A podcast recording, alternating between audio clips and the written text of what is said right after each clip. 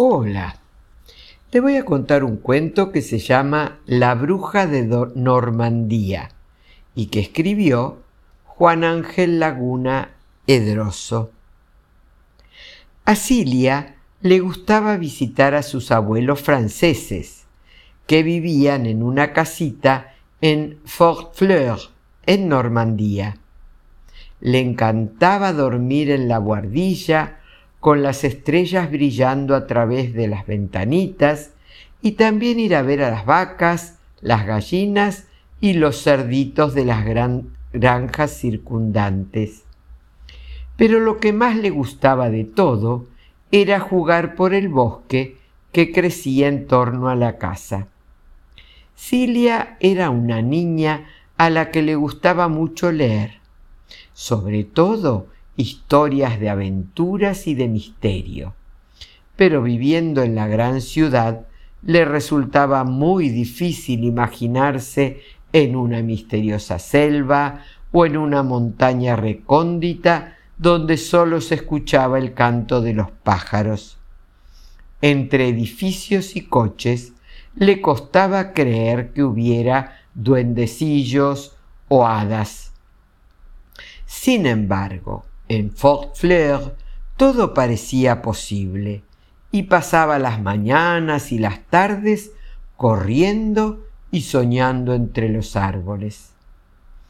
El sitio que más le gustaba era la vieja vaquería que había yendo hacia Fort Mobile.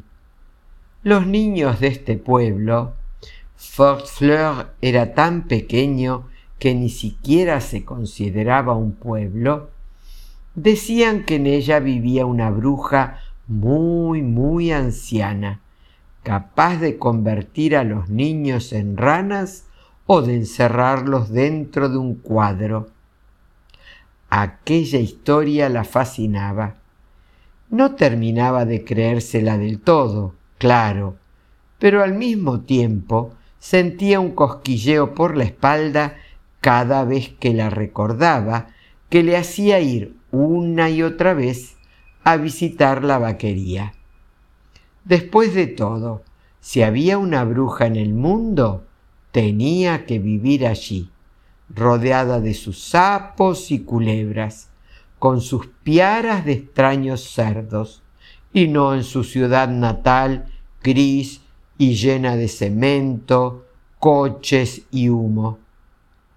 Así que aquella tarde, cuando ya casi se hacía de noche, fue otra vez a espiar a la anciana de la vaquería.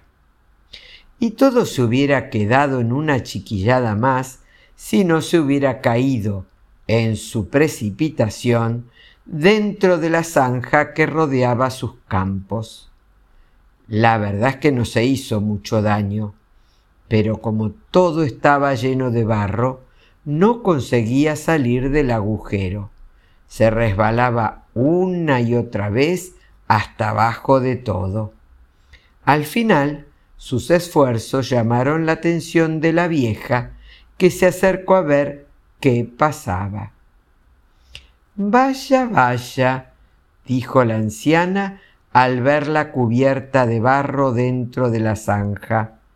¿Qué tenemos aquí? Una niña cubierta de barro. ¿Qué te ha pasado, chiquita?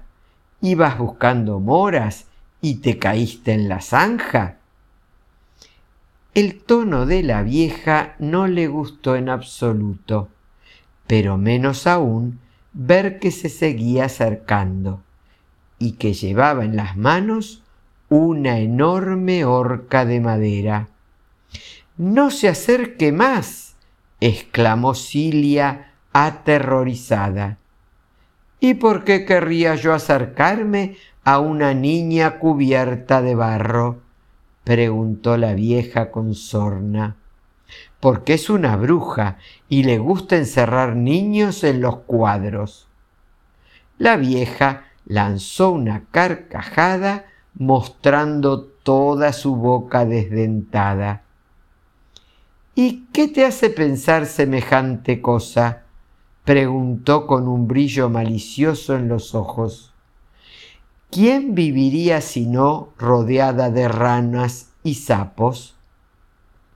Las ranas y los sapos son muy útiles, chiquita. Se comen a los mosquitos y a otros insectos. Y además hacen compañía por las noches con sus cantos. Ajá, claro. ¿Y los ratones también se comen a los mosquitos? He visto que su casa está rodeada y no veo que haya puesto cepos para cazarlos. Pobres ratones, no hacen mal a nadie y además airean la tierra de mis campos con sus agujeros, por lo que las plantas crecen mejor. ¿Por qué debería querer cazarlos? Ajá, exclamó triunfante Cilia, he descubierto sus mentiras. ¿Para qué tiene un gato si no es para matarlos? Bueno, dijo la vieja, rascándose la cabeza debajo de la pañoleta negra. Una cosa es que los ratones aireen los campos y otra que entren a mi casa a airearme el queso. El viejo cascarrabias se encarga de asustarlos, aunque el pobre no da para cazar desde hace mucho tiempo. Y que sea negro es casualidad, claro. Bueno, la gente es muy supersticiosa y nadie lo quería, así que me lo quedé yo. Además, los gatos negros se ocultan mejor de noche, aunque a éste le valga de poco. Cilia se sentía un poco confundida. Nunca hubiera pensado que la bruja pudiera dar tantas excusas para sus fechorías. Aunque bien pensado, tampoco parecía muy terrible tener un gato negro sintiéndose cada vez más ridícula y más incómoda por el barro y el frío, decidió jugarse. Y la enorme olla no me dirá que come tanto y tan rápido que le hace falta una tan grande. Es para cocinar a los niños que captura. La vieja se echó a reír de nuevo y esta vez parecía no poder parar. Cilia se sintió todavía más tonta, aunque también algo enojada. No veía dónde estaba la gracia. La olla es para preparar la vacad. Es mejor que los cerdos coman su vieja sopa de papas que no esas porquerías industriales que les dan ahora. Eso sí, añadió con una sonrisa maliciosa que le hizo parecerse a un cuervo. Quizá no sea una mala idea añadirle una niña cubierta de barro al puchero para que tenga más sustancia. ¿O es que servís para otra cosa, vos que tanto preguntás por los demás? Cilia se echó a temblar de pies a cabeza. La vieja tenía un aspecto terrible, apoyada sobre su horca de madera, con su nariz picuda, su rostro cubierto de verrugas y sus viejas ropas negras.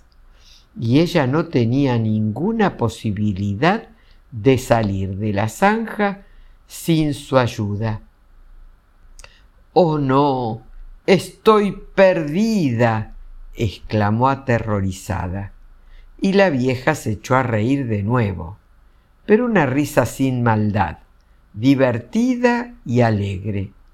Cilia se sintió más ofendida que asustada. Casi hubiera preferido que la bruja se riera como las de las películas. No le veo la gracia, dijo enfurruñada. Ja, ja, pues aunque no se la veas, sí que la tiene, le replicó la anciana. Después de todo lo que te he contado, ¿todavía crees que se puede juzgar por las apariencias? Ya sé que estoy vieja y arrugada y que tengo verrugas y las manos arrugadísimas, pero eso no hace que sea una bruja come niños. Los sapos también te pueden parecer feos, pero si los mirás de cerca, verás que no son malos, ni tampoco los ratones, ni los gatos negros, ni los cuervos. La vieja le tendió la horca y agarrándose a ella, Cilia pudo salir de la zanja. Para su sorpresa, cuando estuvo al lado de la anciana, se dio cuenta de que era más pequeña de lo que parecía y que para nada era aterradora. En cierto modo, tampoco era tan distinta de su propia abuela, excepto por las ropas negras. Andá, le dijo con su desdentada sonrisa, todavía bailando en los labios.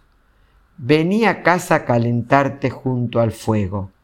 Así de paso te daré unos salchichones para que obsequies a tus abuelos. Es importante llevarse bien entre los vecinos. Eso sí, te advierto que tengo una escoba, para que no te asustes, añadió guiñándole un ojo. Y desde ese día, Cilia volvió muchas veces a la vaquería, aunque ahora lo hacía para encontrar cosa mucho más interesante que unos cuentos de brujas, la amistad de una simpática anciana. Espero que hayas disfrutado de este hermoso cuento. Que tengas un día brillante. Que Dios te bendiga.